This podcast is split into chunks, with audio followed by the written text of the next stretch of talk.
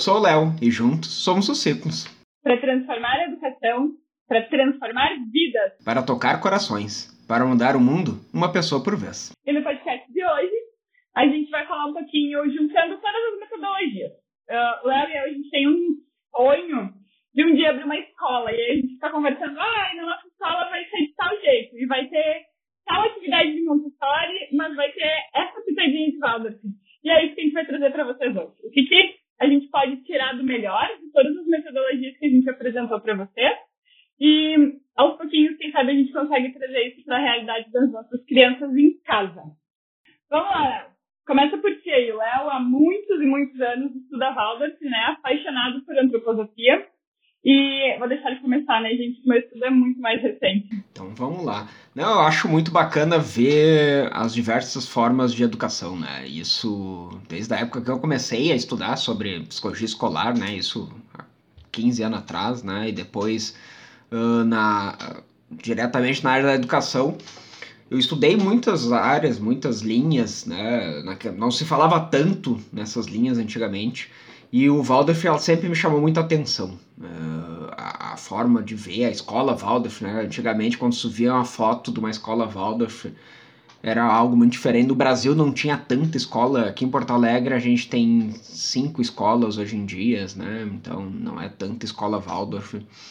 E aí, quando eu comecei de fato a trabalhar na escola Waldorf, vai fazer uh, cinco anos mais ou menos, que aí eu comecei a estudar e ir atrás sobre antroposofia, né, estudar mais sobre antroposofia e entender que a pedagogia Waldorf é só um pedacinho né, do que a, a base antroposófica tem por trás. E é isso que me cativa tanto, assim, porque a educação, ao meu ver, ela não tem que ser simplesmente um método que a gente pega uma cartilha, vai lá, aplica na aula, dá aula, né? Ou até nas escolas de educação infantil, algo que é muito fechado, muito metódico.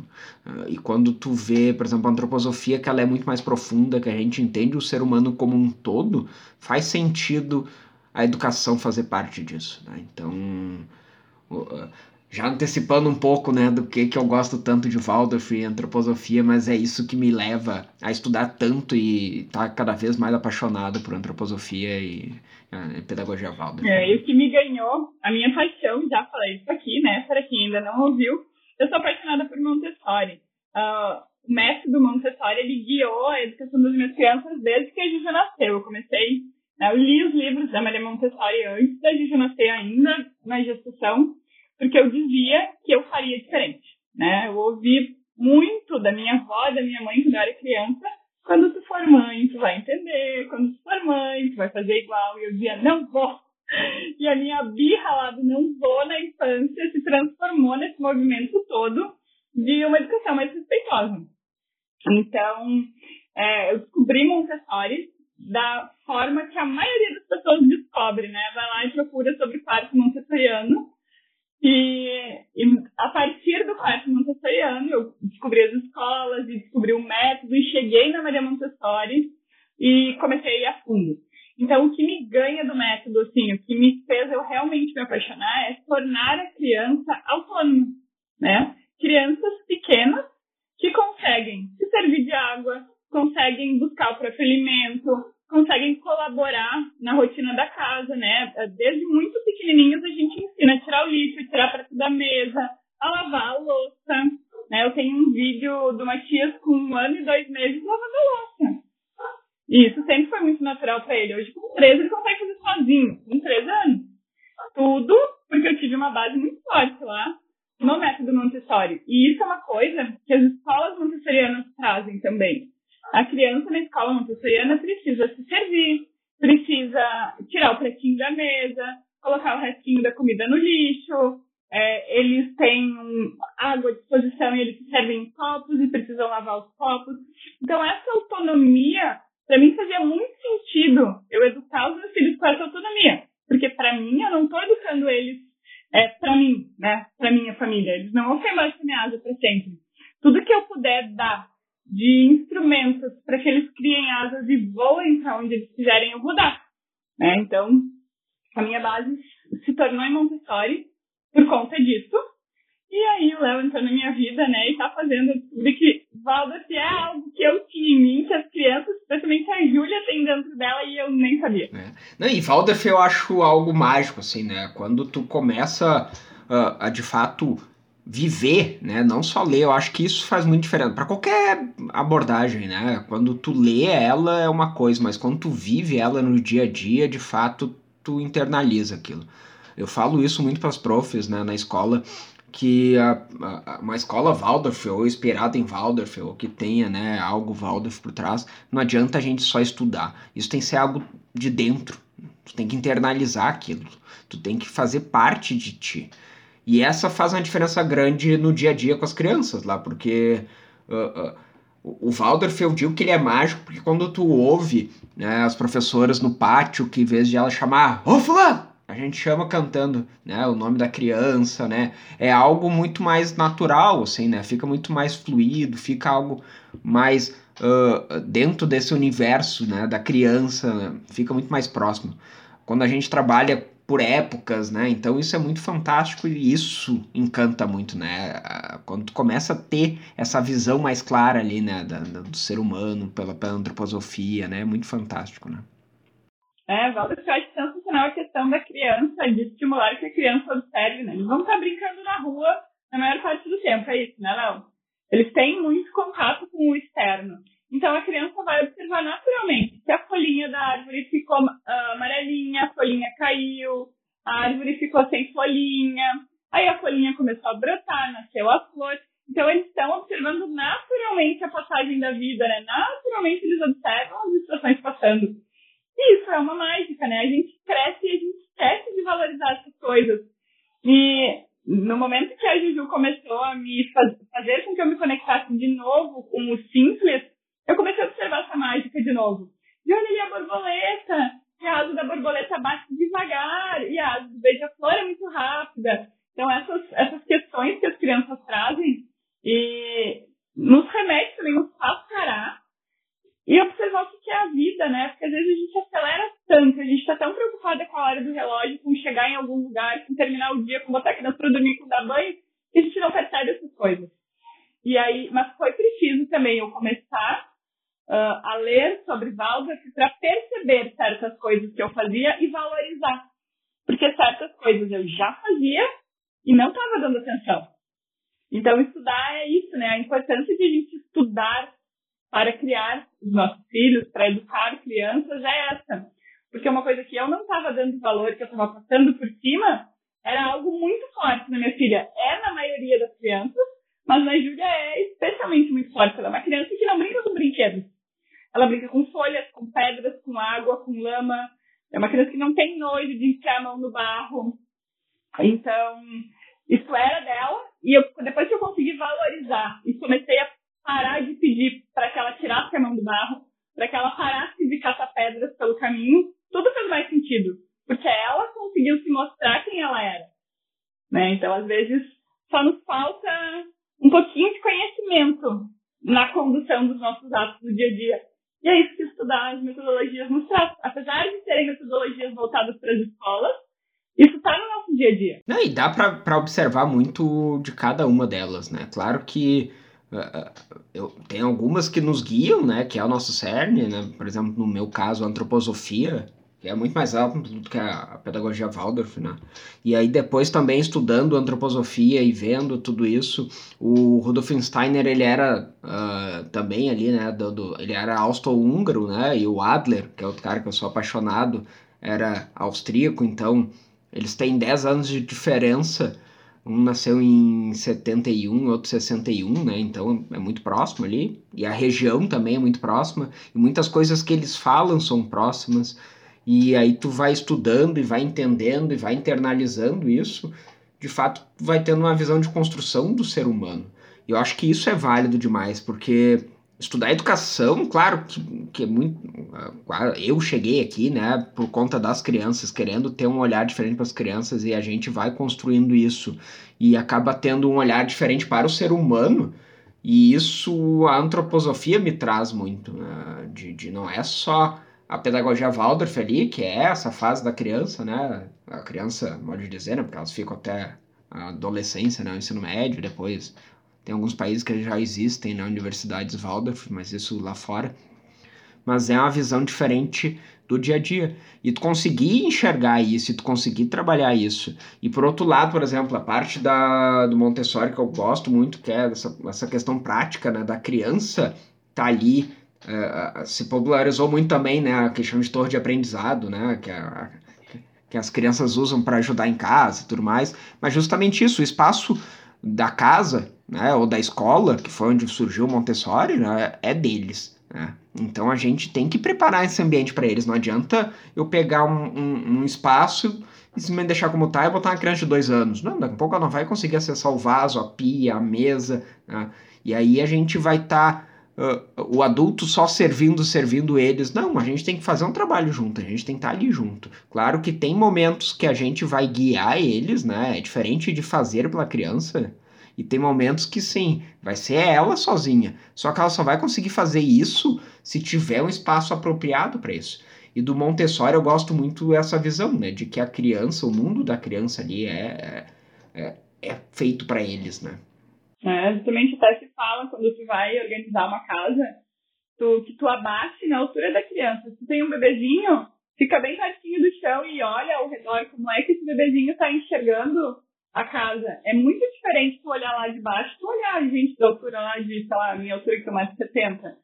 É, eu tô vendo o mundo de cima, eles estão vendo o mundo de baixo. E a Montessori tem uma frase que ficou bem famosa, até que ela diz: se a gente não consegue erguer o chão para que as crianças alcancem tudo, então a gente, a gente vai baixar tudo. Aí ela criou os móveis pequenininhos. Só que não é possível eu baixar toda a minha cozinha. E aí surgem os móveis para que eles alcancem, que é a torre de aprendizagem, os degraus, né? Aí um, um cubo na frente do vaso sanitário para que a criança consiga subir e sentar sozinha. É, e, e, aí a gente vai adaptando, né? Por exemplo, eu tive dificuldade uma certa época que a Juju conseguisse tirar o papel higiênico do, do suporte. Aí eu fui descobrir, fui pesquisar, achei uma ideia de colocar dentro de uma garrafinha é, de água mineral. Aí ficar puxando só o pedacinho e conseguia cortar. E são essas coisinhas, né, que a gente adapta, que a gente traz a essência de Montessori, né? Montessori não disse para eu colocar é, o papel higiênico dentro de uma garrafinha, mas a gente traz a essência, que é dar autonomia para essa criança. Como? Em que? No que? Não sei. Cada casa tem uma rotina, uma necessidade, cada criança precisa de instrumentos para se desenvolver. Talvez tem criança que desde sempre conseguia cortar o papel higiênico no picadinho, outras não. Então não existe regra, né? Existe a essência do método, que é dar independência e autonomia. Né, e isso vem muito da, da. que a gente conversa muito, né, lá no Instagram, quem nos acompanha, né? E quem nos acompanha tem um link aí, né? Também pode clicar e ir para lá. Quando a gente fala nas lives, né, da, da conexão com as crianças, é justamente isso, né? Como é que tu vai identificar que daqui a um pouco ela não consegue puxar o papel higiênico, se a gente nunca viu, ou se ela nunca teve oportunidade de fazer isso, porque sempre tem um adulto que vai lá e faz por ela, né? Então, justamente nesses momentos, né, de conexão que a gente vai conhecendo eles. E, e, é bacana quando tu fala dessa questão da Montessori, ah, eu adapto as coisas em casa, porque é justamente isso. Quando foi pensado, foi pensado para sala de aula. Então é muito mais fácil numa sala de aula eu ter uma mesa da altura das crianças, eu tenho uma cadeira da altura das crianças, eu tenho um banheiro preparado para as crianças, o, o, local de refeição. Em casa a gente não tem. Né? Em é, sala de aula, isso. as atividades são todas dispostas isso. à altura. É. E isso a gente traz é, pra casa também, né, Laura? Isso, é. Sim, sim, sim.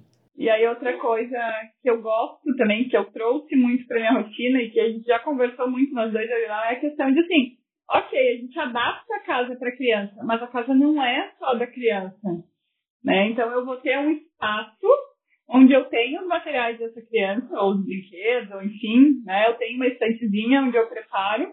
Os brinquedos eles não ficam espalhados pela casa inteira. É, eu não vou colocar tatame na casa inteira, eu não vou proteger todos os meus móveis, mudar os meus móveis, não é isso.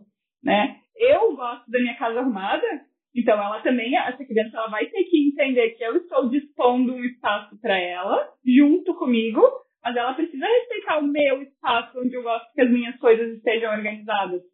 Então, não é só, não é só olhar para a criança, é ensinar a criança a viver em sociedade onde cada um de nós tem o seu espacinho, tem as suas coisas e a gente convive junto, um respeitando o espaço do outro.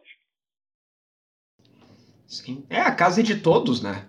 Isso é importante a gente lembrar, porque às vezes a casa é composta no início por um casal, né? E depois chega a criança.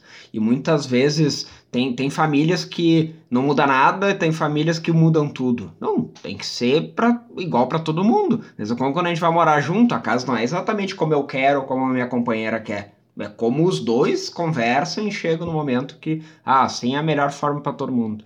E para a criança também é isso, né? E se a gente acaba adaptando todo o espaço para ela, ela também não vai entender que tem coisa, por exemplo, ah, lá no meu escritório, daqui a pouco tem coisas que é, é, é meu, né? Ela não mexe. Ah, assim como tem os brinquedos. Então ela vai aprendendo que existe locais apropriados para as coisas, né? É. Isso é importante. E que né? também tudo tem um lugar, né? Tudo tem, aqui em casa eu falo, tudo tem a sua casinha. Saiu da casinha, precisa voltar. Então, isso também é importante que as crianças tenham o lugar certo para guardar cada coisa, para que eles possam aprender a guardar. Porque se é tudo muito junto, tudo muito embolado, tudo em qualquer lugar, um dia bota a caixa num canto, outro dia bota no outro, um dia embola tudo junto, outro dia arruma na estante, a criança não aprende. Os pequenininhos, eles estão num período sensível da ordem, né? A Montessori dividiu é, em períodos sensíveis toda a infância. E um dos períodos sensíveis ela chamou de ordem. Esse período da ordem, ele começa por volta dos dois anos e se estende até, posso estar enganada, mas acho que até os seis, onde a criança tem a necessidade de que o ambiente esteja organizado. Ou pelo menos se a gente não consegue manter todos os dias tudo em seus lugares, mas que a bagunça seja organizada. Então, assim, eu tenho um lugar onde eu largo os meus livros, eu tenho um lugar onde eu largo as mochilas? Então, assim, aquele espaço vai ficar bagunçado, mas é o lugar dessas coisas. Não é um estilo em cima do sofá, um monte de livro pelo chão, papel espalhado, o controle da TV, sei lá, tá cada dia num lugar, a chave. Cada vez que eu vou sair de casa, cadê a chave? Eu faço isso, tá, gente? Por isso que eu lembrei. Nunca sei cadê minha chave. Aí a Julia já me cobrou esses dias, mamãe. Se tu colocasse no lugar, tu saberia onde tá. Maldita educação. Tô sendo cobrada por uma criança de 5 anos. E aí, e isso também é legal, porque é nesse momento que, que tu diz, sim, filha, tu tem razão, a mamãe não acerta sempre. E eu tenho dificuldade com a minha chave, tu pode me ajudar a manter a minha chave organizada? E ela achou isso muito legal, que eu estava pedindo ajuda dela para organizar uma coisa, né? Eu não estava é, mandando que ela guardasse um brinquedo. Eu estava pedindo ajuda dela para organizar uma coisa minha que eu ainda não consegui fazer. E isso também engrandece a criança. E é nessas pequenininhas coisas que a gente vai pegando a essência dos métodos, né? O que nos guia é o meu norte, Montessori é o meu norte. É para onde sempre vou correr. Por mais que eu estude outras coisas, tem sido a minha base forte. Não, e é interessante de ver, porque quando a gente fala de educação, né, não só na educação escolar, né, educação de crianças, né, por exemplo, botando a disciplina positiva, né, que a gente fala bastante aqui, Adler, tem muitas coisas que são parecidas, né, em todos esses, esses meios, né, que a gente estava comentando agora nessa questão da, da, da, organização, né, a importância da rotina, uh, isso não só em sala de aula, como em casa, e, e, e ter o espaço, por exemplo, o espaço onde eu vou guardar o meu brinquedo, onde eu vou guardar minhas coisas, o espaço onde eu vou guardar minha mochila, né, meu celular, minha chave, minhas isso faz parte da rotina e para eles faz bem isso, porque eles sabem que se eles forem lá na prateleira tal e pegar tal cestinha, vai estar o brinquedo que ele quer, né? E assim como ele usou, ele guardou. E eles, é, naturalmente, a criança tem isso dentro dela, né? Uh, é muito comum a gente ver uh, quando a gente conta uma história para eles, às vezes eles querem que a gente conte a mesma história 50 vezes, né? E às vezes a gente tá lá lendo a história e, sei lá, eu troco uma palavra, eles ficam bravos. Não, não é isso, né? É tal coisa. Porque eles já sabem, mesmo eles sabendo a história de cor, eles querem aquela história de novo, né? E, justamente por isso, né? É, criança gosta de previsibilidade, segurança, diminui a ansiedade. Quando eles sabem o que vem depois, eles se tornam menos ansiosos, porque eles. É, é, é justamente segurança, eles têm uma base. Então, uma criança que sabe que ela vai brincar. Vou dar o um exemplo aqui de casa. Eles estão brincando lá embaixo. No final do dia, a gente convida para subir, eles já sabem que ali desacelerou e não tem jeito, não vai descer, não vai brincar mais. Ali a rotina é do sono. Então, eles vão tomar banho, eles vão colocar o pijama, vão ler uma história. Então, essa sensação de saber o que vem depois vai fazer com que eles não fiquem enrolando na cama, querendo pular, querendo subir e descer. Eles sabem que depois daquilo é dormir. Então isso facilita tudo. Isso serve para a hora da alimentação também. Eles sabem quando é a hora da alimentação, ou eles sabem quando é a hora de sair para ir para a escola, quando é a hora que o pai sai, ou o que, que eles estão fazendo quando os pais voltam para casa. Tudo isso, toda essa rotina organizada, ela traz segurança. Né? A criança justamente como ela comentou, eles amam ouvir milhares de vezes a mesma história, assistir várias vezes o mesmo episódio do desenho, porque é a tal da previsibilidade que a criança tanto precisa. Sim. Né, e, e, e, voltando uh, para o assunto né, que a gente estava falando sobre métodos e tudo mais, né, e juntar tudo isso. Quando a gente comentou lá no primeiro uh, episódio aqui, né, que está também aqui no, no, podcast, falando da importância da educação infantil, é, é importante entender isso para a gente buscar daqui um pouco um espaço da escola que se adeque com aquilo que eu tenho em casa. Né? Porque não adianta daqui um pouco, por exemplo, eu que uh, adoro Waldorf né, e antroposofia, ah, vou lá e coloco meu filho numa escola tradicional. Não tem como, né? É muito diferente do que eu penso, muito diferente do que eu tenho de visão de ser humano, de como gerencia a minha vida, a minha casa, porque a escola, quer queira, quer não, ela é uma extensão da casa. Claro que tem escolas que a, a família fica mais separada, né? A criança está lá, e tem escola que permite que a família entre mais, mas ela é uma extensão da casa, porque tem crianças que às vezes passam, seja seis horas por dia, nove, dez, doze horas por dia, e é e se não for parecido, pelo menos, com o que a gente vive em casa, é muito difícil, né? Daqui um pouco, ah, lá é dessa forma, rígida, não sei o quê, ou um pouco permissivo demais, e aqui não. Então é importante ter claro isso, né? Quando a gente fala dessas formas, esses olhares sobre a educação infantil, né, ou educação geral, né, porque depois as crianças crescem e vão para outras escolas, é importante isso estar tá alinhado com o que a gente pensa, né? É. Muito importante, né? muito importante. Eu vivi uma situação de uma criança, numa escola Montessori, e a criança não se adaptou de jeito nenhum. E aí, conversando com a mãe, conversando com a família, é, não fazia sentido. A forma como ela educava essa criança em casa era extremamente diferente com, com a forma como era conduzida a rotina na escola. A criança se sentia abandonada na escola. Em casa a mãe fazia tudo por ela, na escola precisava fazer tudo sozinha. Minha mãe me deixou aqui num lugar e eu não sei me virar, não sei fazer. Tem criança que vai se adaptar, tem criança que tem um temperamento, que tem uma personalidade, dependendo da idade já formada, onde ela vai se adaptar, ela é moldável, ela vai à luta, ela se vira. Tem outras que não. Né? Então, volta lá, conexão com a criança também. Então, se eu sei como a minha criança é, eu vou me preocupar mais ou menos ainda com a questão do método e como é a minha casa e como é a escola. E o método, ele pode, talvez, vir a complementar algo que eu não consigo fazer em casa. Vamos supor uma família que mora em apartamento, né? E costuma, aos finais de semana, sair num parque, levar a criança para explorar, mas a criança não tem isso em casa no dia a dia. Mas aí uma escola Waldorf, onde essa criança vai poder fazer isso, vai complementar a vida que ela tem com a família. Né? Mas a visão, a base é a mesma. Sim.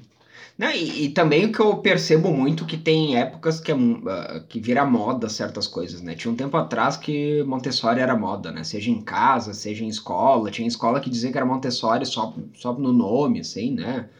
E aí, quando surgiu a cama montessoriana e também, né, a torre de aprendizado que, que apareceu, em tudo que era lugar falava disso. E eu vejo que uh, em alguns lugares aqui no Brasil agora a, a pedagogia Waldorf tá, tá meio em voga, assim, né? Justamente muito por isso, né? Tem pai que passa a vida inteira a criança sendo criado no carpete, que nem o brinco, né? E aí só tem contato com terra na escola.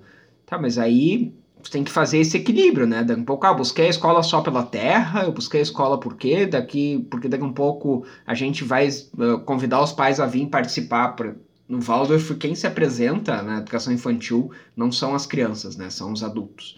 E isso se apresenta em todas as festas que a gente tem, né? A gente trabalha por épocas lá, e aí tem festa da primavera, Menino da Lanterna, que para mim é a festa mais linda que existe, né? tem o de final de ano. E os pais apresentam teatro, às vezes teatro de sombra, teatro de pessoa, teatro de boneco, depende de como os pais montam. Só que daqui a um pouco a família não tá afim de fazer isso, né? A família não quer participar.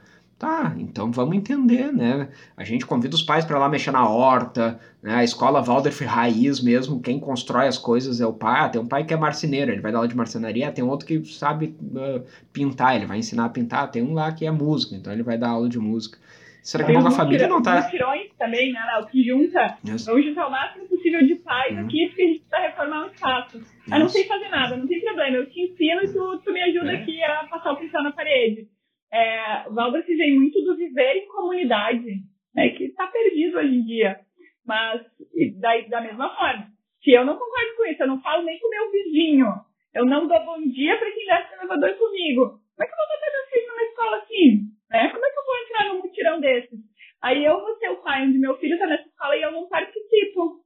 Não faz sentido. Né? Não, não combina.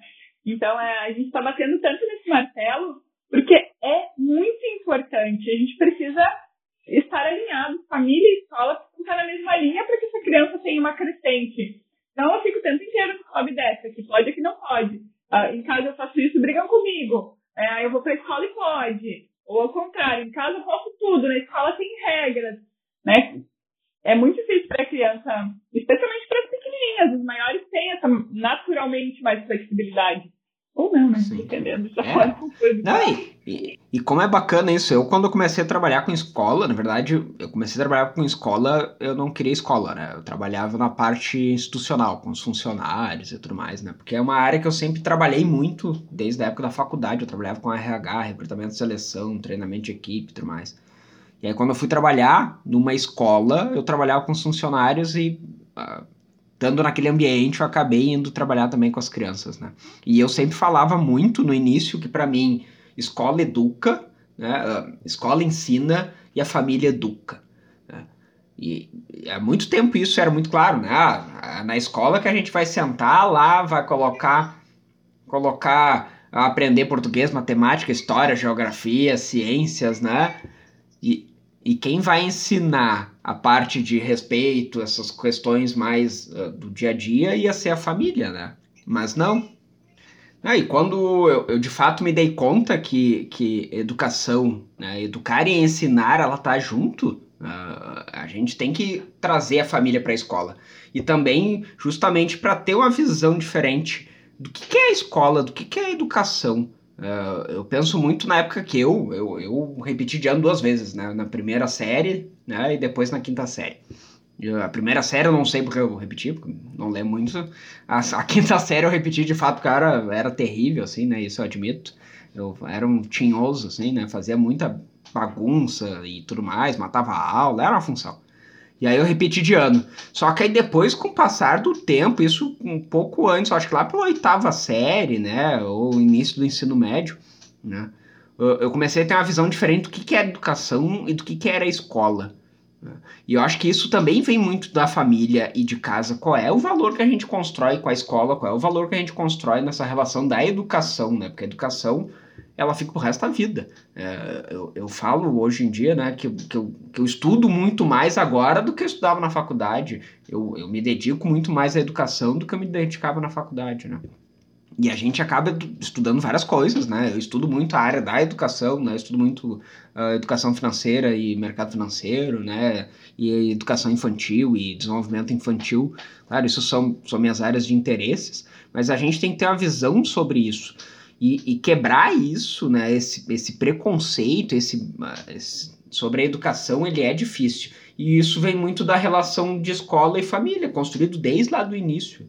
Eu lembro que quando eu estava, o que se chama de jardim A ou IB, né, no final da educação infantil, na minha época não era obrigatório, né, eu não quis participar da turma, eu simplesmente ia a sala, deitava nas almofadas, dormia, aí quando tinha a formatura, entre aspas, ah, não vou nisso, né, e porque eu nunca tive essa relação né, próxima sobre a educação ali, né? Exatamente, é. E é, agora a gente fala tanto da educação infantil e ela é a base de todos os outros anos. Uma criança, ela está aprendendo a pensar, ela está aprendendo a explorar, está tá tendo a oportunidade de buscar as áreas de interesse dela, ela começa a se entender como pessoa nessa fase. Então, se a gente coloca todas as crianças pequenininhas sentadas em cadeirinhas e obriga todas elas a fazerem, ó, agora todo mundo vai desenhar um boneco, agora todo mundo vai desenhar um sol. Essa criança não sabe do que ela gosta, ela não, não consegue. É, quantos de nós, né? Eu passei por um processo gigante de autoconhecimento há uns anos, né? Mergulhei, ainda estou nisso. É, porque as crianças eram todas iguais na minha época. Né? Todas faziam a mesma coisa. Eu estudei numa escola de educação infantil, onde a gente era obrigado, agora é a hora do desenho Agora é hora de brincar, agora é hora do pátio. É hora do pátio, sei lá, durava 20 minutos, 30 minutos. Nesse período, uma criança não consegue nem saber do que, que ela quer brincar. Quando ela criou uma brincadeira, acabou. E infelizmente ainda é assim em muitas escolas, né? Então eu defendo muito é, o livre brincar. Porque a partir do livre brincar, a criança se entende como pessoa. O que, eu gosto? O que, eu não gosto? Quais são as minhas preferências? Né? Ou aí a gente leva lá para o Régio, Léo, a questão dos projetos, né? E os pequenos projetos que a gente tem no dia a dia com as crianças.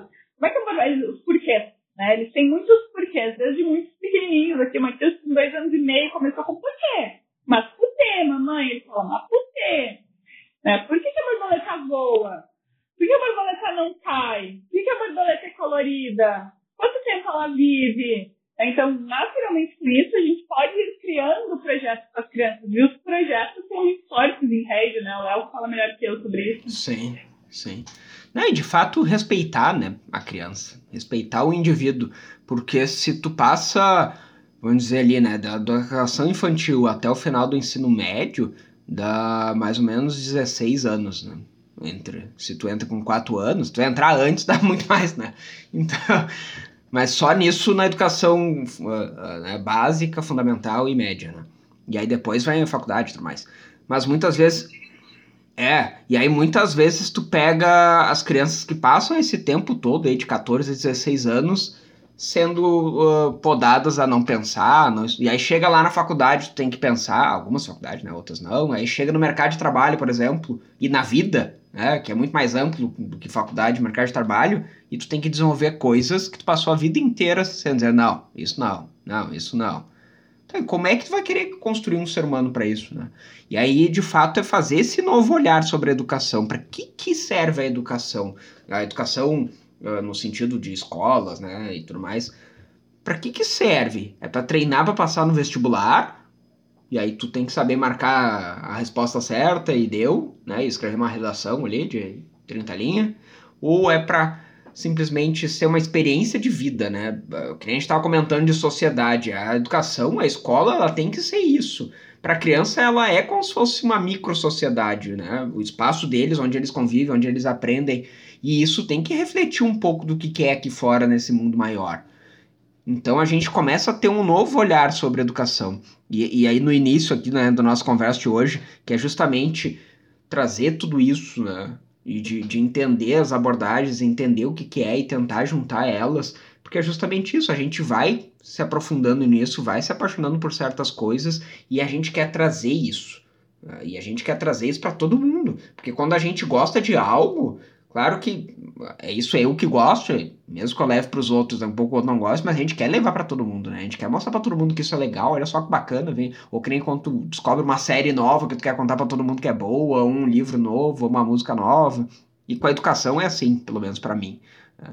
E aí, quando eu entendi a pedagogia Waldorf, entendi a antroposofia e comecei a ter um novo olhar sobre o ser humano a partir daquela ótica, eu queria espalhar isso para todo mundo. Olha só, pessoal, isso aqui é maravilhoso. Por que, que a gente não estuda em escola Waldorf a vida inteira? Por que, que a gente não tem escola Waldorf pública, né?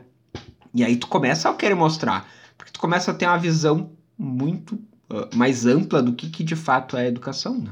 Exatamente, exatamente isso, Léo. E aí é isso que nos trouxe até aqui, né? A gente está aqui gravando para vocês essa tarde da noite e a gente está aqui movido por paixão, porque realmente a gente acredita muito que o que a gente está fazendo aqui vai ter um monte de gente que vai nos ouvir, daqui a pouco vai botar a mão na consciência, no coração, né? Vai fazer sentido para essa pessoa e vai olhar para a infância de forma diferente, né? E vai questionar. Daqui a pouco, me aconteceu agora há pouco. É, eu me mudei, eu conheci uma família incrível, nós ficamos muito amigos. E aí uma, a, as crianças estudavam numa escola tradicional e já estão repensando completamente a possibilidade de ir para uma escola Waldorf. Porque aí tu começa a plantar sementinha sem querer. Tu começa a falar das vantagens, a tocar nos assuntos. É, Poxa, tá vendo como tá difícil para ele ter que obrigatoriamente saber tudo isso de matemática? Ele é tão pequenininho, né? Uma criança que acabou de sair da educação infantil, que é para estar com a mão na terra vamos pensar diferente. E aí, aos pouquinhos, a gente vai tocando corações. E é nesse pouquinho em pouquinho a gente vai fazer diferente. Hoje uma amiga me mandou um áudio é, falando sobre aquele livro Crianças Francesas Não Fazem Manha. Ela tá grávida e ela me disse assim, ah, eu não sei se eu vou conseguir deixar chorar. Eu disse, tu não vai. eu tenho intimidade suficiente contigo para dizer que tu não vai deixar essa criança chorar. Aí a gente desenvolveu uma conversa e, e, e, é exatamente isso que ela falou. Quando a gente tem uma paixão, e no caso a nossa paixão é educação infantil, a gente quer que mais e mais crianças é, sejam educadas de uma forma respeitosa, possam estudar numa escola que olha para elas com respeito, porque essas crianças vão crescer e vão fazer diferença no mundo. É, e como é importante isso, porque uh, uh, eu, eu, falo muito também, né, quem já acompanhou nossas lives, os outros episódios, de que para mim a maior mudança de tudo isso que aconteceu na minha vida foi interna. Desde a época que eu comecei de fato a estudar sobre educação e querer mudar lá, 2007, por aí, 6, que eu comecei a estudar sobre CNV e, e tudo mais, e chegamos aqui, né? Onde a gente vem falando bastante coisa.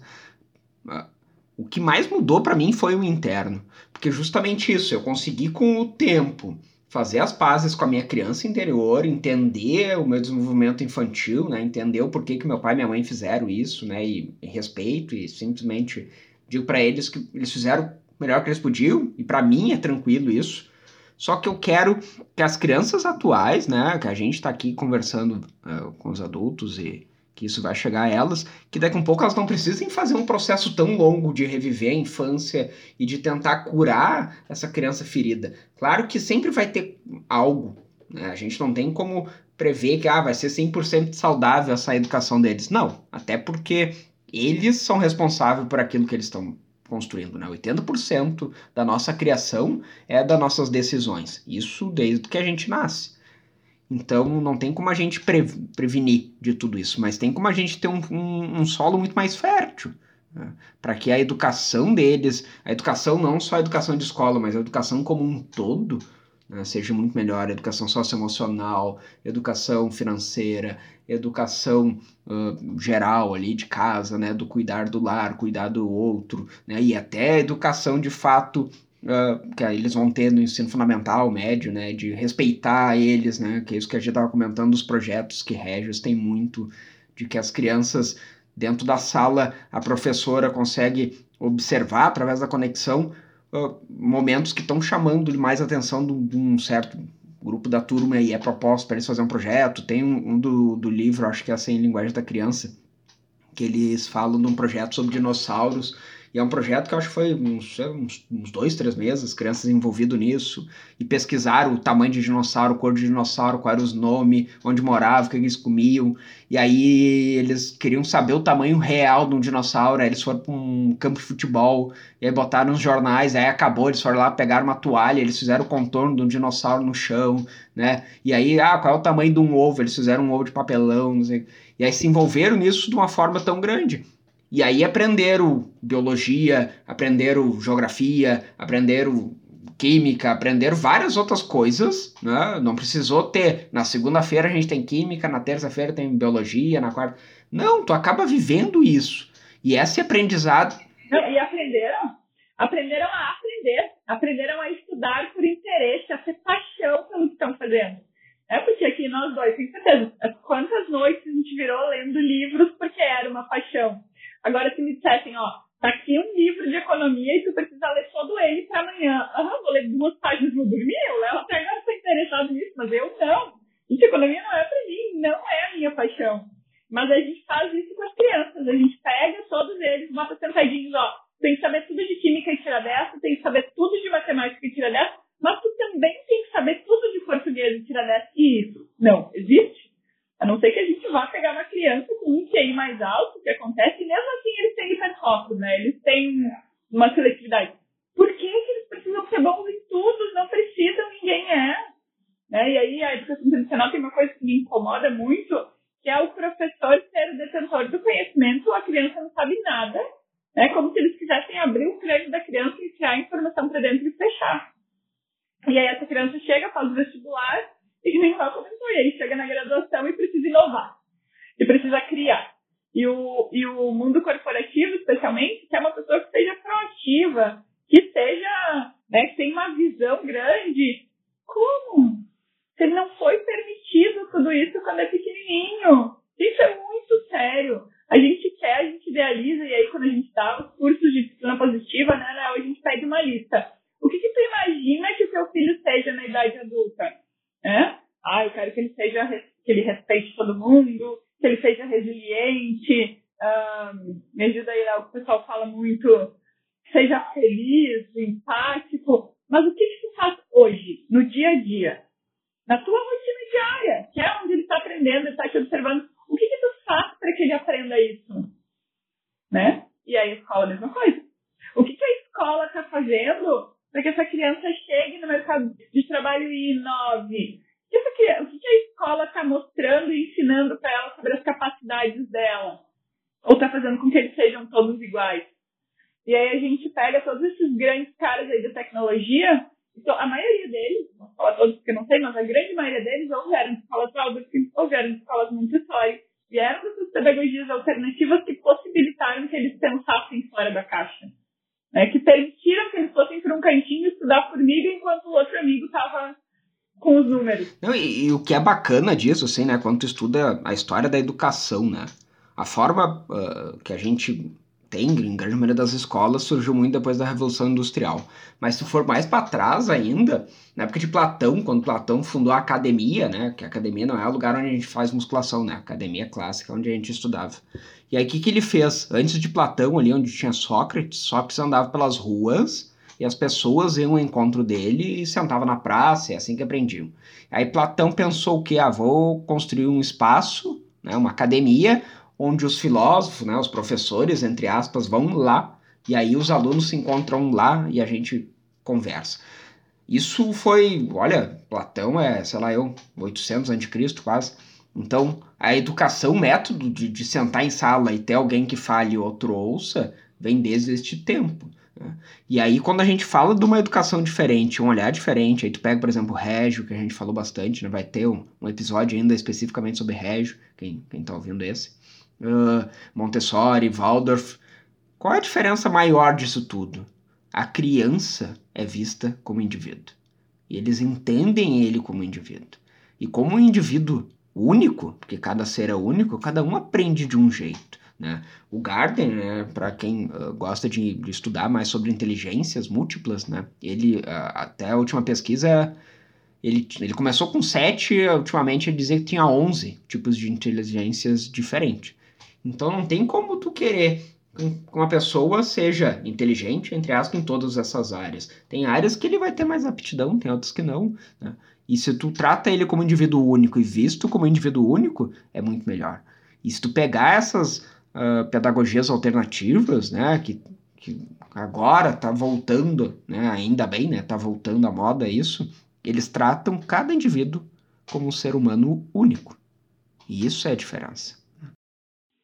É, e aí, se a gente for pensar, olha onde nós chegamos, né? Em pensar que o desenvolvimento da tecnologia de 50 anos para cá, lá, quando é que surgiu o rádio. Pensem do rádio, quantos anos tem, não sei. Desde que surgiu o rádio para cá. É pouquíssimo tempo. São poucas gerações, né? A geração super tecnológica é agora, é a nossa, né? Pra gente é novidade. Então vocês imaginem o que, que essas crianças se forem criadas com respeito, né, que possam explorar o mundo a partir dos seus interesses, imaginem o que eles podem criar. Né? Imaginem como essas crianças vão desenvolver os seus cérebros se elas não forem obrigadas a estudar tudo a mesma coisa. Né? Sei lá quanto tempo vai existir vestibular. Daqui a pouco as nossas crianças já nem vão prestar vestibular. Não sei. Né? Tá tudo mudando tanto as profissões que existem hoje, não sei se vão existir quando meus filhos chegarem numa graduação. Não sei se todas as crianças farão graduação. Quantas coisas estão surgindo aí? Quantas profissões surgiram nos últimos cinco anos? Né? Influências digitais e por aí vai. Ninguém fez graduação para isso. Mas se apaixonou por algo e seguiu o seu caminho. Sim. É, e aí quando a gente fala de base, né, ali, da, da, da da nossa formação como ser humano do 0 ao 7, né, depois ali por volta dos 10 que a gente afirma isso, né, segundo Adler, a gente está construindo algo. E aí a gente fala muito de valores, por exemplo, e aí tem uma frase de um, de um, de um, um cara que eu sigo de mercado financeiro, que ele diz que a nossa geração, né, dos 30 aos 45 mais ou menos, é a geração traída. Porque todos os valores que nossos pais tinham, nossos avós tinham, já não se aplica mais. Ah, meu pai fala, ah, passa no vestibular, né, na faculdade federal de preferência, né, porque eles não precisam pagar. Entra numa empresa e passa o resto da vida lá e tá feito na vida, né? Não, hoje em dia não tem mais isso. E essa construção de valor, como é que tu faz isso para as crianças atuais? Porque tu vai querer eh, colocar nelas um valor que daqui, sei lá, eu cinco anos, não precisa nem ser que nem meu pai e a mãe que tiveram que esperar quase 30 anos, né, para os valores mudarem. Daqui a cinco anos, daqui a um pouco os valores que a gente está colocando para eles não vão servir. É mais importante a gente construir com eles, que na vida adulta é eles consigam daqui um pouco observar valores, entender valores e daqui a um pouco construir os valores deles, do que simplesmente seguir algo que o adulto diz para eles que é o certo e acabou, ponto, né? A gente não tem essa construção. E na educação tem isso. Quem, quem sabe, ah, tem que estudar tal coisa. Cara, não sei. Claro, a gente entende que daqui um pouco matemática tem raciocínio lógico por trás, química e física tem outra coisa por trás, né? Não é a matéria pura em si, mas como é que a gente está desenvolvendo isso? Como é que a gente está construindo isso? Como é que a gente está levando que daqui a 10 anos né, vai ter os futuros professores, futuros psicólogos, fisioterapeutas? Como é que eles vão pensar? Né? Eles não vão pensar que nem eu. Espero que não, né? Então, como é que, como é que a gente está construindo isso agora, né? É, a gente não está. É, tre... Nós fomos, né? Nós fomos treinados. Nós estávamos numa escola e nós fomos treinados para repetir o que os professores diziam. E Deus o livre, em muitas escolas, né? Deus o livre, tu questionar um professor. Isso não era legal. Tu podia fazer uma pergunta sobre a matéria, mas jamais tu poderia, de forma alguma, dizer que o que ele estava dizendo estava errado. Isso era um horror. Pelo menos na minha escola, isso era um absurdo. E questionar os pais, né? Dizer, não, mãe, está errada. Gente, eu escuto milhares de vezes da minha filha, não, mãe, está errada. Né? Porque eu ensinei para ela que sim, ela deve me questionar, eu não sou dona da verdade. Eu simplesmente vivi mais anos e às vezes é só uma questão de perspectiva. Quantas vezes a gente está enxergando por uma ótica e a outra pessoa está enxergando por outra e nós duas temos razão. E aí, pela forma como a gente foi educado, essa questão de querer ter sempre razão, e a gente entra em conflitos, e aí estão aí os conflitos políticos, né? Essa polarização entre direita e esquerda no Brasil, onde um não consegue ceder e ouvir a opinião do outro, né? Então, isso também a gente constrói com eles pequenininhos, a gente ensina a respeitar. E o respeito é algo que para mim é muito forte. Eu falo para eles, ó, vocês só precisam respeitar o outro. Não precisa concordar, não precisa discutir, não precisa é, ter razão, precisa respeitar. E daí a gente constrói todo o resto em cima e voe, respeitando a opinião do outro. E as escolas, que a gente tanto fala aqui, né, essas três uh, pedagogias que fazem muito sentido para mim, é o Montessori, Waldorf e o Régio, eles respeitam a criança. E enxergam a criança como um ser único.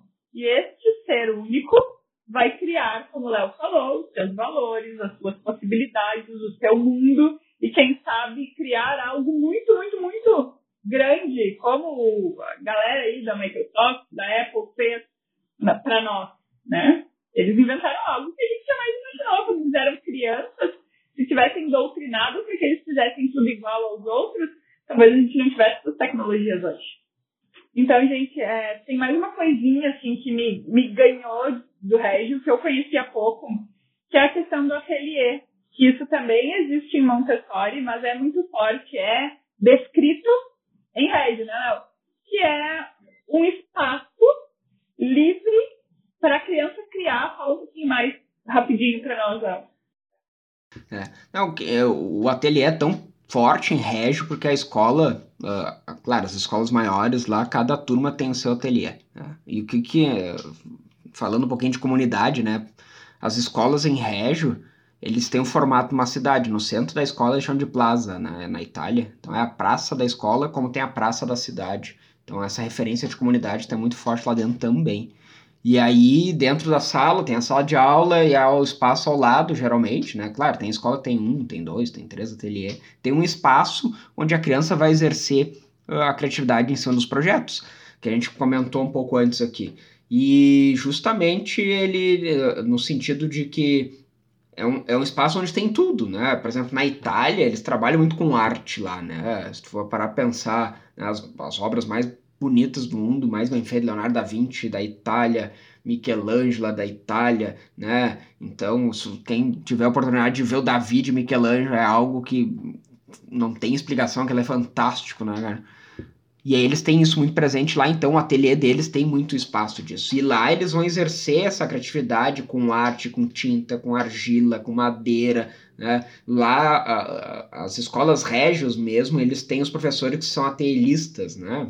Então tem professor dentro de aula e tem um atelista, né? E daqui a um pouco tem um atelista que trabalha mais com argila, ah, tem outro atelista que é mais pintor, tem um atelista que é mais músico, e lá na Itália eles se trocam, assim, ah, o professor às vezes está numa escola, vai para outra, né? Para a criança exercer isso.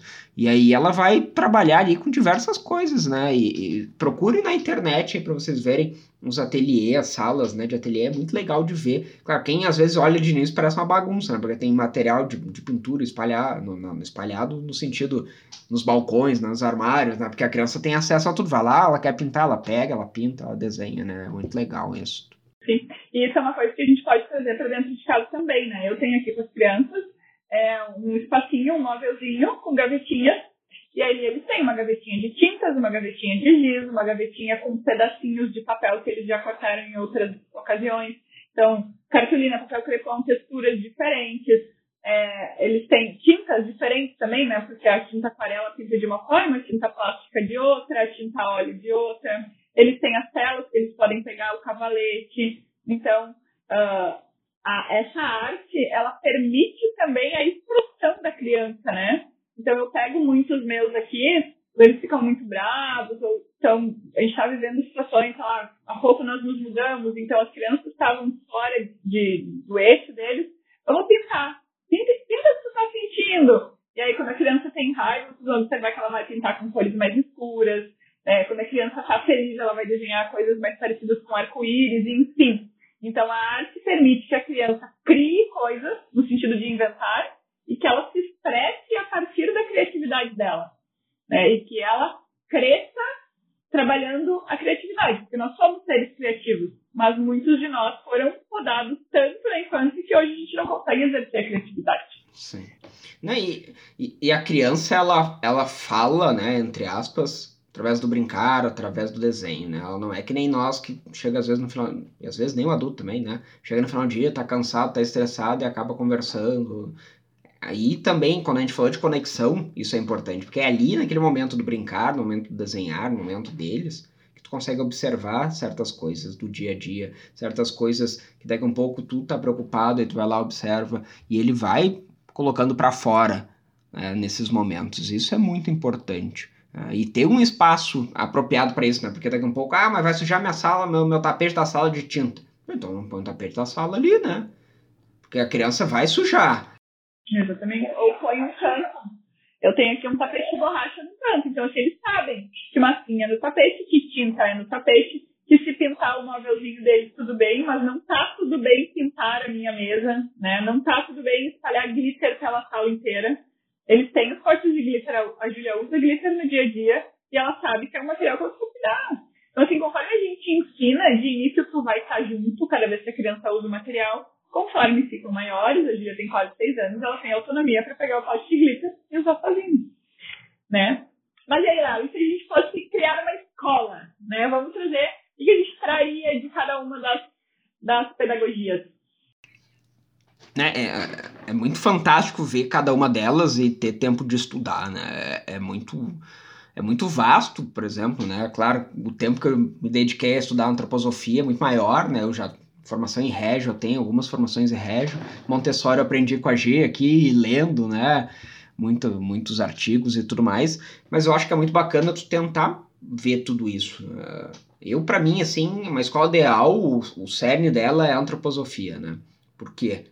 Porque eu vejo que a Waldorf ela trabalha com uma coisa muito mais ampla, né? A criança como um ciclo da natureza. A gente trabalha as estações do ano e a criança observa as estações do ano, ela vive as estações do ano, ela observa a folha trocando de flor caindo, né? O ser humano, a gente trabalha ele né, em cinco pilares da antroposofia, uh, e três reinos que a gente chama, né? Que é o reino mineral, vegetal o reino humano. E aí tu começa a ter uma visão muito mais ampla.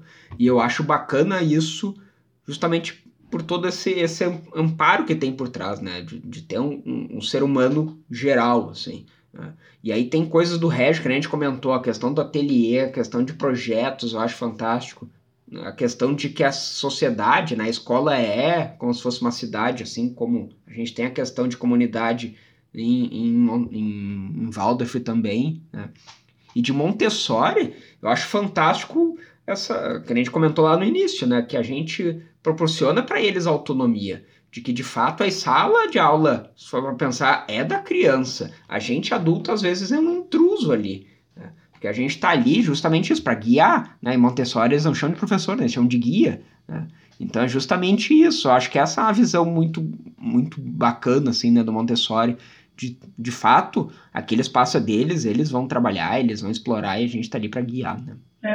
E aí, Montessori, se a gente for começar a analisar em Montessori, falta o lado espiritual, né? A Montessori veio num período pós-guerra, então ela falava muito em trazer a verdade, né? A criança precisa saber a verdade, a verdade, o real. Então, se a gente conseguir adaptar, e hoje, com o avanço do estudo das biociências, né, cérebro humano e tal, a gente sabe que tem partes do cérebro que a gente só consegue acessar através da espiritualidade. Hoje a gente tem é, a ciência provando tudo isso, que a gente é corpo uh, físico e corpo espiritual. Então a gente precisa alimentar tudo isso desde a infância e a antroposofia faz isso muito bem. Né? Isso já é dito há muito tempo, já é conhecido por eles e agora a gente tem essa certeza absoluta de que a gente precisa disso. Então a gente traz essa parte prática de Montessori que Waldorf também tem, né? As crianças elas plantam trigo, elas debulham, elas fazem o pão. Então a gente traz mais, vai um pouquinho mais além disso e bota eles para fazerem todo o resto, né? Para o dia a dia ser todo com eles. E junto com isso a gente bota um projeto. Então se a criança está lá numa, observando uma plantinha e ela vê a borboleta, a gente pode fazer um projeto sobre animais que voam, sobre a borboleta Aí a gente pode levar essa criança para o ateliê para pintar uma borboleta ou para pintar algo que seja do interesse dela, dessa vivência que ela está tendo é, no lado externo. Aí, juntando tudo isso, a gente conseguiria ainda fazer, uh, trabalhar muito bem a criança com o brincar dentro e o brincar fora, a gente chama da expansão e a contração, né? Quando ela brinca concentrada, aí Montessori traz os materiais para que essa criança consiga sentar e se concentrar numa atividade da mesma forma que o Waldorf leva para fora, para que ela explore a natureza, fazendo acontecer, vendo a vida acontecer, literalmente, né? E acho que é isso, assim, a nossa, são as três metodologias que a gente traria para dentro de uma escola. Aguardem para os netos de vocês. Quem sabe um dia, né? E pessoal, também assim, uh, sigam lá no Instagram, né, o Ciclos Educação Transformadora, mandem lá mensagem no direct, quem quiser, assunto de podcast, né, quer conversar, quer tirar dúvida, o que achou desse podcast também, né, mandem para todo mundo, pra gente uh, disseminar, né, esse olhar, essa visão de uma educação com respeito, com carinho, com afeto, com amor, para todos, né? para as crianças, para suas crianças interiores, né, então é importante isso. Né? E é isso, né, Léo? Então foi um papo muito gostoso aqui. Espero que vocês se identifiquem, aprendam, é, consigam tirar dessas metodologias algo para o dia a dia de vocês, né? No meu Instagram eu mostro muito da rotina com as crianças, então tem muito desse ambiente preparado lá para quem quiser acompanhar. Tragam no Instagram do Ciclos dúvidas que a gente pode trazer também. É, ah, eu tenho dúvida de como, como é que eu adequo a minha cozinha para que a minha criança esteja lá tragam essas dúvidas, que a partir das dúvidas de vocês a gente consegue construir um conteúdo que vá realmente fazer com que vocês cresçam e cresçam junto com as crianças. Então tá. A gente se encontra então no próximo episódio aqui do podcast. Né? A gente vai lançar um por semana agora, vai ter um desafio aí. E aí a gente espera vocês junto aqui. Até mais, gente. Até a próxima, Léo. Fiquem aí com a gente, galera. Acompanhem lá no Instagram também.